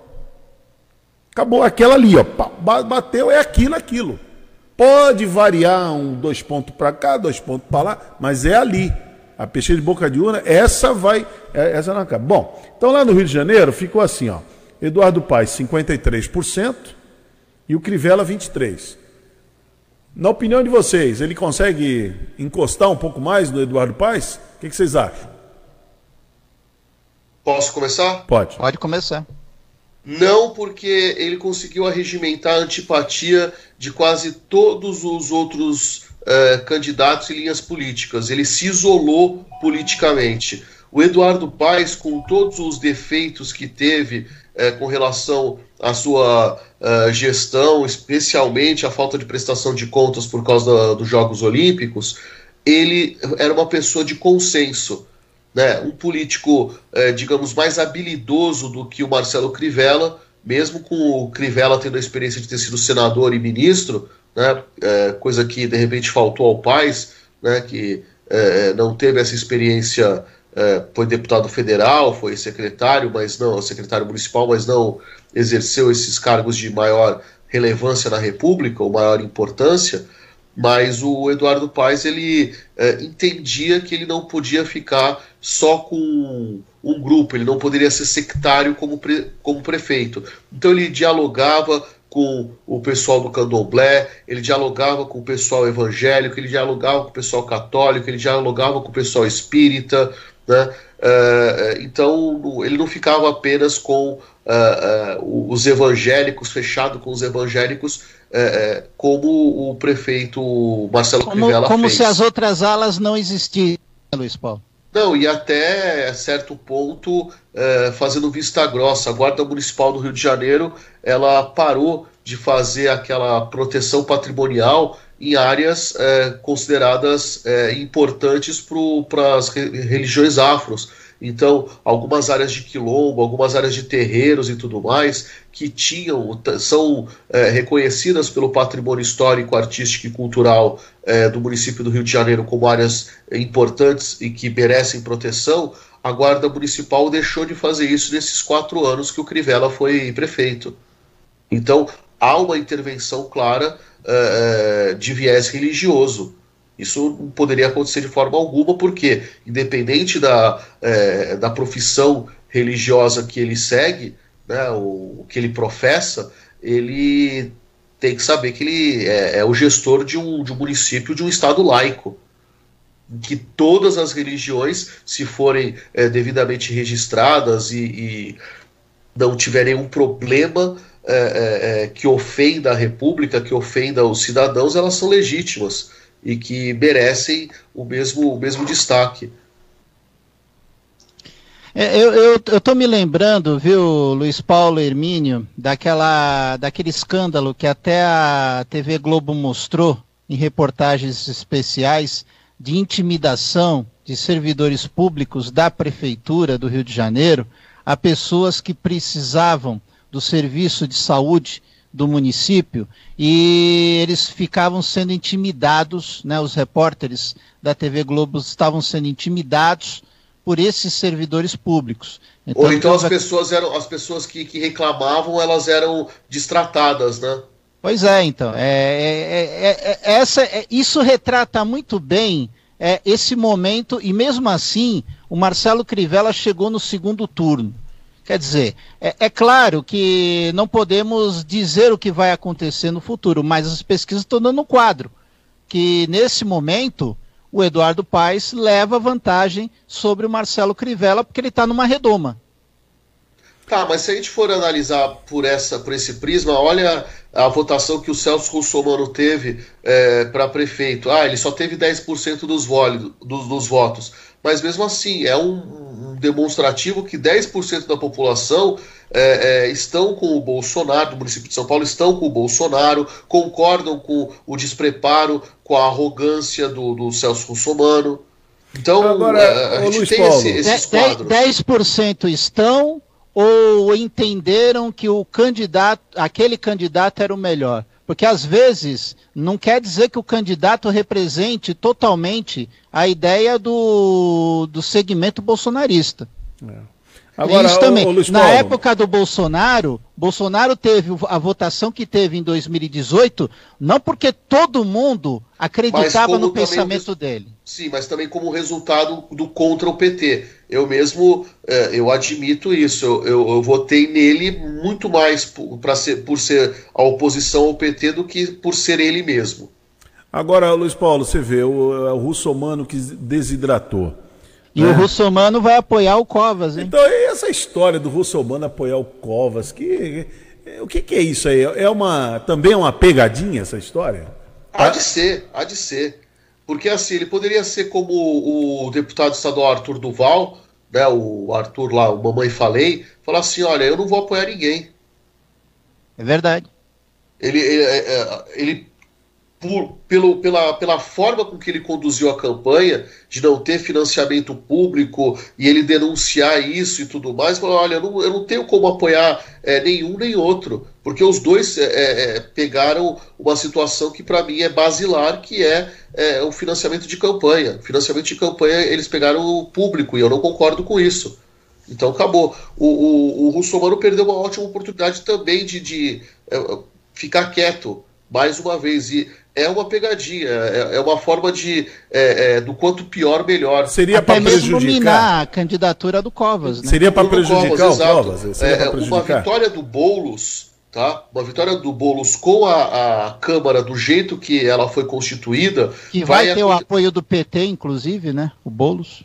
Não, mas de toda forma, mesmo que o PT tenha feito a maior bancada de vereadores no município de São Paulo, ele não tem a maioria, ele não teria a maioria para governar. Então, o que, vai, o que aconteceria, a menos que ele seja muito, muito hábil, pode ser, é uma aposta, né? Mas é, seria uma segunda edição do governo da Erondina. A Luísa Erondina, quando foi prefeita de São Paulo, ela não conseguiu fazer nem 30% daquilo que ela tinha previsto no seu plano de governo, porque ela não tinha maioria na Câmara. É simples assim. Você só consegue mudar muitas coisas estruturais do município, no estado, no país, se você tiver o legislativo consigo. Se não tiver, você não consegue. Você vai ser mais um, você vai ficar ali esquentando cadeira quatro anos. Então, ou Guilherme Boulos ele consegue, é, é, numa eventual é, vitória, ele consegue construir um arco de alianças e aí a gente sabe que muitas vezes isso está ligado à concessão de cargos e tudo mais com os vereadores eleitos no município de São Paulo, ou ele vai ficar quatro anos patinando, esquentando a cadeira lá no, no Palácio uh, da Prefeitura de São Paulo. É. Não é brincadeira, não. Vamos ver o que vai acontecer em São Paulo. São Paulo está tá assim, 35 a 47. Não sei se o Boulos consegue encostar muito, né? Não é um, não está muito confortável, não está confortável para nos votos válidos até dá um certo conforto, né? Quando soma só os votos Sim. válidos, né? Para o Bruno Covas, né? Quer dizer, é, tudo indica, inclusive a pesquisa de ontem indica que a tendência é, no segundo turno, o Bruno Covas seja eleito. Eu tô, eu tô meio que vendo, Hermínio Luiz Paulo, é, o mesmo quadro da eleição para governador. A última eleição entre o Márcio França e o João Dória, que foi apertado. Foi apertado, né? Foi apertado. Agora, para fechar esse, esse tema, é, Recife é coisa ali em família. Em família, primo e prima, né? Virou um problema. E a moça lá, a Marília, passou, tá 45 a 39. Também não é confortável, mas passou, né? E é engraçado ela fazer 45 sendo do PT, né? é verdade, 45. 45 redondinho, né? 45 do, sendo do PT. Tá certo. É, vamos ver o que vai, que vai acontecer o ali. Que pesa, o que pesa é, no caso do João Campos é a pouca idade, né? No caso, a prima é um pouco mais velha. É, é, é então... é mas o, o Luiz Paulo, mesmo ele tendo pouca idade, ele já vem sendo preparado há anos. Sim, mas mesmo assim. Pai é, é, falta um pouco de traquejo. jovem prefeito. É, fa fa falta, dá para perceber que o garoto ele é meio travado. Por mais que pre foi preparado, mas não é dele, assim, falta um pouco. Agora, a Marília, vou te falar, é bem desenvolta, hein? Ela é desenvolta, claro. ela é convincente. Ela, ela tem uma, uma oratória, é. uh, e aí a gente pega a, a própria mãe, que também fora deputada e agora é ministra do Tribunal de Contas, né? Uh, as duas têm uma forma muito muito fácil de falar, né? A Ana Reis, é realmente um, um show à parte. Você, mesmo não concordando com a, de repente com a linha política dela, você admira a facilidade com que ela fala e a filha, de certo, bebeu dessa fonte, né, tendo essa inspiração em casa. É. Bom, vai ser, va- vamos ter, vamos ter muitas emoções, assim como teremos aqui na região, nas duas cidades aqui, São Vicente e Praia Grande, que também haverá segundo turno. Então, nessas duas cidades, então nós vamos ter fortes emoções. Não saiu ainda, pelo menos eu não vi, não saiu nenhuma pesquisa ainda, né? Mostrando. Não, ainda não. Ainda não. Mas A o pe- pessoal fala- fica cutucando um e outro candidato, né? Falando assim, em São Vicente é uma cidade. A, a eleição tá muito engraçada nesse, nesse segundo turno, porque São Vicente tem uma candidata que é de Santos, não é, a Solange mora há mais de 15 anos em São Vicente, né? É, não viram ela um muito lá, não, São não, é, Vicente, é, mas seria não o- viram, o não Danilo Morgado. É, mas não na viram. verdade, ele- Não, não viram. É. Não viram. Ela mora lá, tem um endereço lá. Mas no- o pessoal não viu lá. Não, é, o que o pessoal de São Vicente fala, não viram ela lá mesmo, não. Ela Porque era- ela trabalha em Santos. É, mas não frequenta. Quando, quando vídeos da tribuna era lá no Guaçu, lá no, no, no- na, prefe... na Antônio Emerick, você sempre havia por Não, lá. mas não frequentar, não frequenta a sociedade vicentina. Não, não. Isso aí é. Isso a gente já sabe. Não, não adianta a gente querer. Mas, não, não adianta. Emílio, é comprovado que ela mora mais de É. 15 anos. Não, não, sim, tá 17, certo. 18 anos lá no Itararé. Não, não, não tô- Lá, não tô lá no Boa Vista, para ser mais exato, seria ali na região do Boa Vista. Não estou contestando isso. Co- co- contra um. Uma, É, não é a questão uma- da filiação, a questão da participação dela dentro da sociedade vicentina. Exatamente. Ah, Eu não estou dizendo. Você mostrar um comprovante de residência, eu não contesto. Aliás, ninguém contesta. Me dê um comprovante de residência, eu te dou um comprovante de residência. Nem que a pessoa esteja um ano na cidade Tá já vai. certo. Isso aí não é. Eu estou dizendo assim, a, a atuação, a atuação, porque nós estamos falando de um político, é isso? Sim. Ou estamos falando de, um, de uma pessoa comum? Não, falando de um político. A atuação política dentro de São Vicente, qual que é? Então, É, quer dizer, uma coisa que eu comentei aqui é, de alguns candidatos é, que se colocam numa linha mais progressista, que se colocam é, como candidatos representantes da, do- da população, como representante popular. É, se você é um candidato que se coloca nessa linha progressista, nessa linha de diálogo, representação popular, você tem que estar conversando com a, com- com a população, você tem que fazer essas reuniões. Eu vejo alguns candidatos que. Eu vou chutar a canela aqui do pessoal, de alguns, de alguns da, da esquerda. Deixa, deixa eu proteger a minha canela aqui, pelo amor de Deus.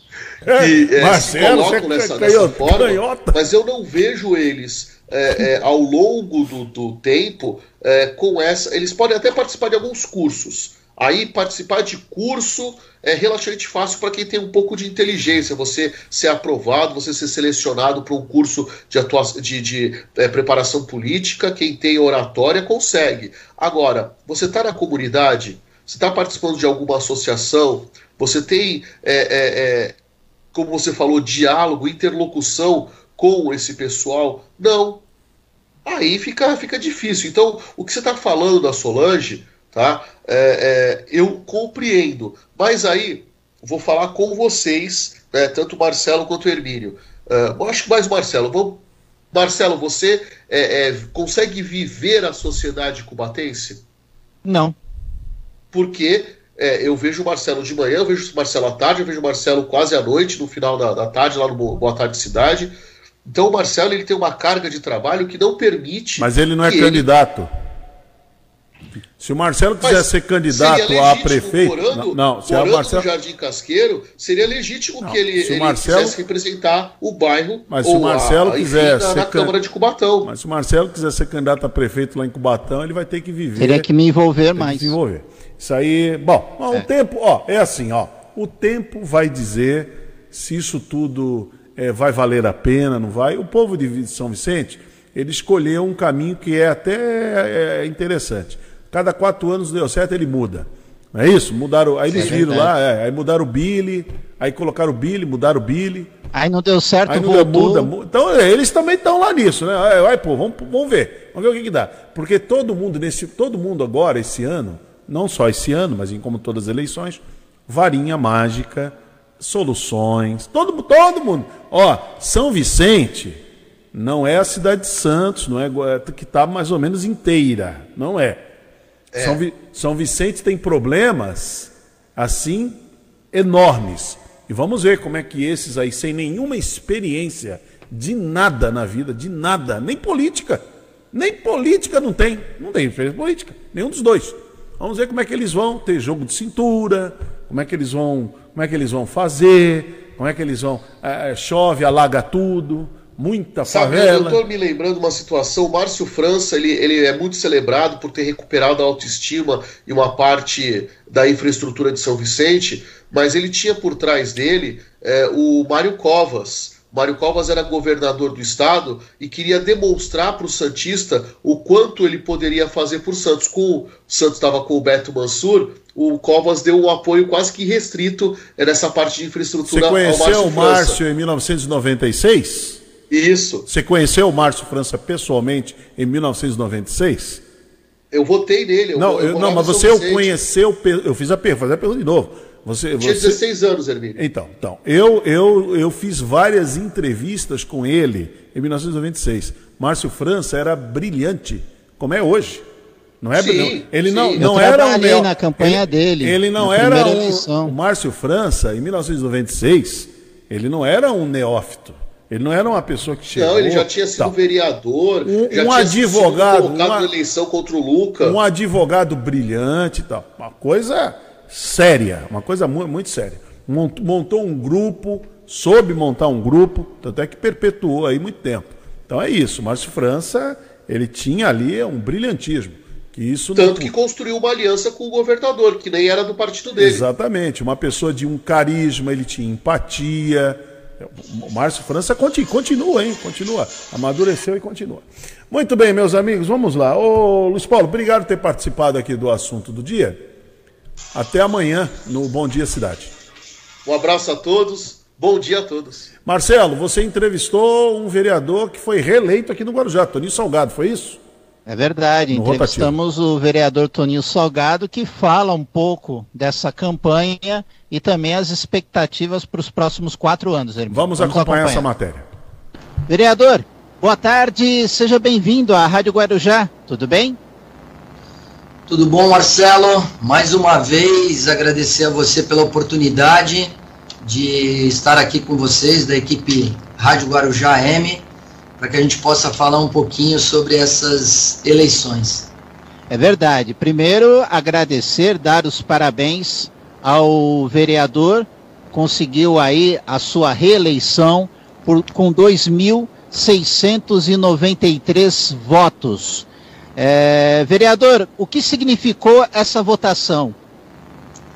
Olha, Marcelo, primeiro gostaria de fazer um agradecimento aqui, né, à minha família, minha assessoria, a equipe de campanha, né, que nós trabalhamos no dia a dia, uma campanha muito rápida, né, e a todos que confiaram, né, no, no vereador Toninho Salgado e foram às urnas e depositaram lá o seu voto de confiança.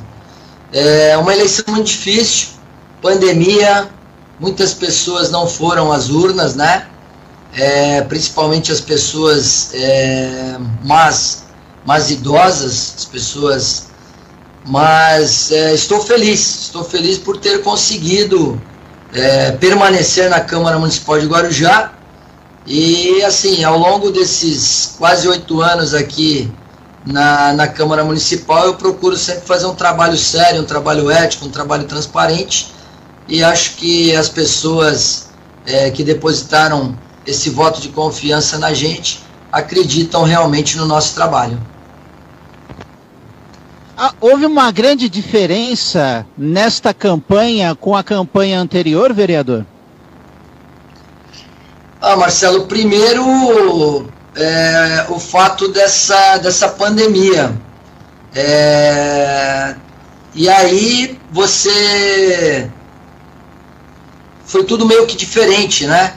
É, a, a, a mudança que era de, ficou de outubro para novembro, é, enfim, é, muitos candidatos, né? Em alguns lugares onde nós é, atuamos é, saíram muitos candidatos e aí os votos realmente é, dividiram, né? Porque às vezes algumas pessoas que estavam com a gente, aí sai um familiar candidato, um amigo mais próximo, e aí acaba sempre atrapalhando um pouco, né? mas é, realmente foi hum, tudo diferente, né? Foi uma eleição realmente diferente. A gente começa agora a esfriar a cabeça, a verificar os pontos onde nós falhamos, para que a gente possa corrigir e, e, pensar aí no futuro, né? O que, que a gente vai, quais são as metas aí para um futuro enquanto pessoa pública. Nas suas andanças durante a campanha eleitoral, vereador, o que o senhor pôde sentir do eleitor? É, qual a aspiração do munícipe de Guarujá para os próximos quatro anos? O que ele pensa é, que seja urgente é, ser enfrentado na cidade do Guarujá? Marcelo, é, eu realmente eu agra até agradeço que em um momento de pandemia nós conseguimos fazer várias visitas, fizemos algumas reuniões um pouco maiores, né? E assim, o que eu, o sentimento que a gente é, nós conversávamos com as pessoas, né? Entrávamos nas casas das pessoas, lógico, obedecendo também todo o protocolo sanitário, né? Álcool em gel, uso de máscara para que a gente pudesse conversar com as pessoas. E as pessoas realmente querem é, que a cidade é, tenha um desenvolvimento, né, como vem acontecendo, por isso acreditaram no prefeito Dr. Walter Suman, por isso é, ele foi recorde em número de votos aqui na nossa cidade, porque as pessoas acreditam que a cidade melhorando pode atrair o turista, pode gerar mais emprego e renda, a melhora na saúde, a melhora na educação. Realmente são esses três pontos que eu mais é, ouvi nas minhas visitas. Ou seja, emprego é o carro-chefe, né? Mais oportunidade de empregos aqui na nossa cidade e na nossa região educação, né, que a, que a gente realmente tenha uma educação de qualidade aqui na nossa cidade, é, não só desde a primeira infância, ensino fundamental 1, fundamental 2, ensino médio, como também os jovens pedem muito cursos técnicos aqui na nossa cidade, uma faculdade pública, para que eles possam ter oportunidade e estejam preparados para quando começar a aparecer os os trabalhos aqui na nossa cidade, que eles estejam capacitados para serem absorvidos no mercado de trabalho aqui na nossa cidade e região. Então, esse é um sentimento também de vários jovens aqui para nossa cidade, que a gente tenha sempre uma qualidade no ensino e tenha sempre bons cursos técnicos e um pedido também de uma faculdade pública aqui para nossa cidade. E a área da saúde, e a área da saúde é um outro fator também importante e que a gente também vem cobrando e que realmente vem melhorando, né? melhorou na gestão do Dr. Walter Suman.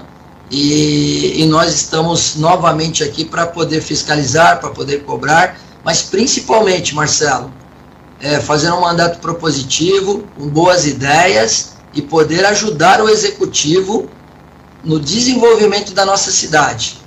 Então, eu acho que isso é a nossa missão aqui no Legislativo, para que a gente possa continuar crescendo e que as pessoas que nós visitamos, como não só eu, acredito que os demais vereadores eleitos também, eles tenham esse sentimento.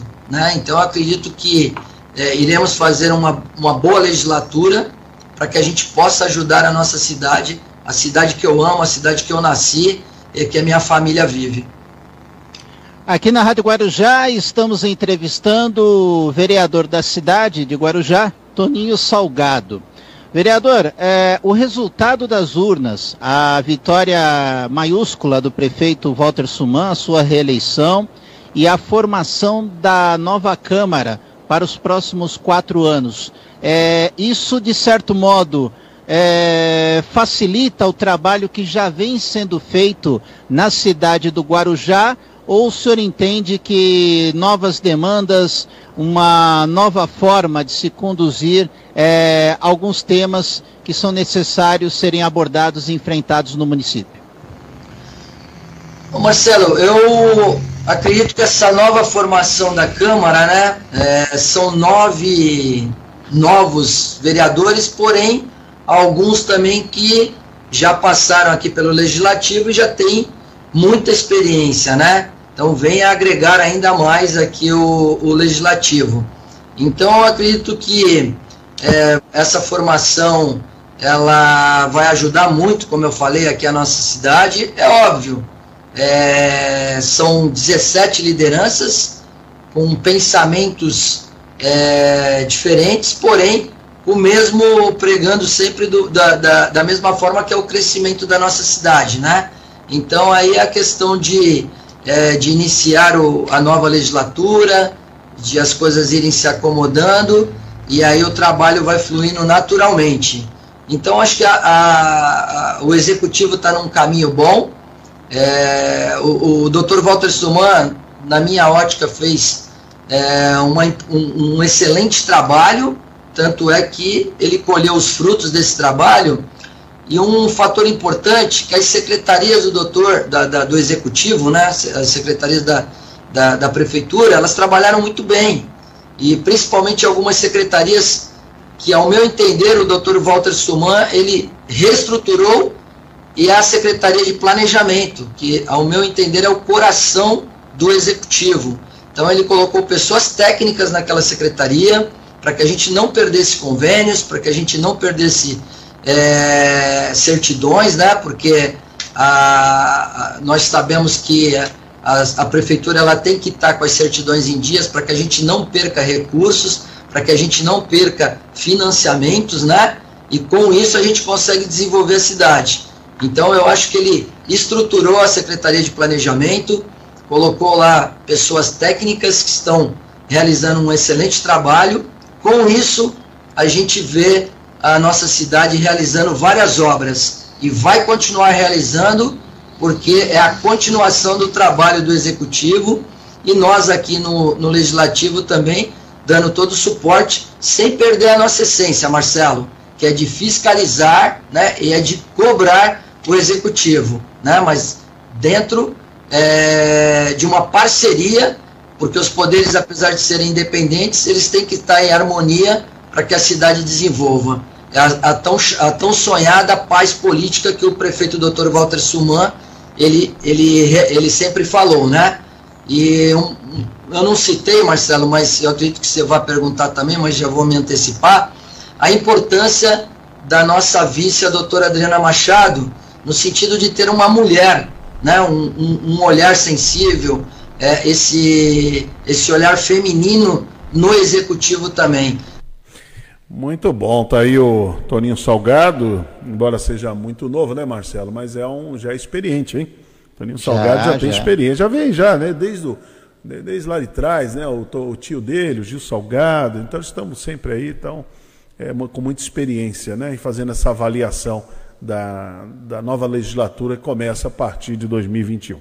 Marcelo Castilho, você volta logo mais meio-dia, né? Isso, volto meio-dia no Rotativa no Ar, 16 horas no Boa Tarde Cidade. Gente, muito obrigado pela grande audiência, o respeito que vocês têm pelo nosso trabalho. Continuem com a programação aí da Guaru TV e também da TV Guarujá. E aqui na Rádio Guarujá, nos 1550, começa o programa do Renato Costa. Até amanhã, a partir das 8 horas da manhã, com mais um Bom Dia Cidade. Jornalismo responsável com credibilidade, levando até você a informação.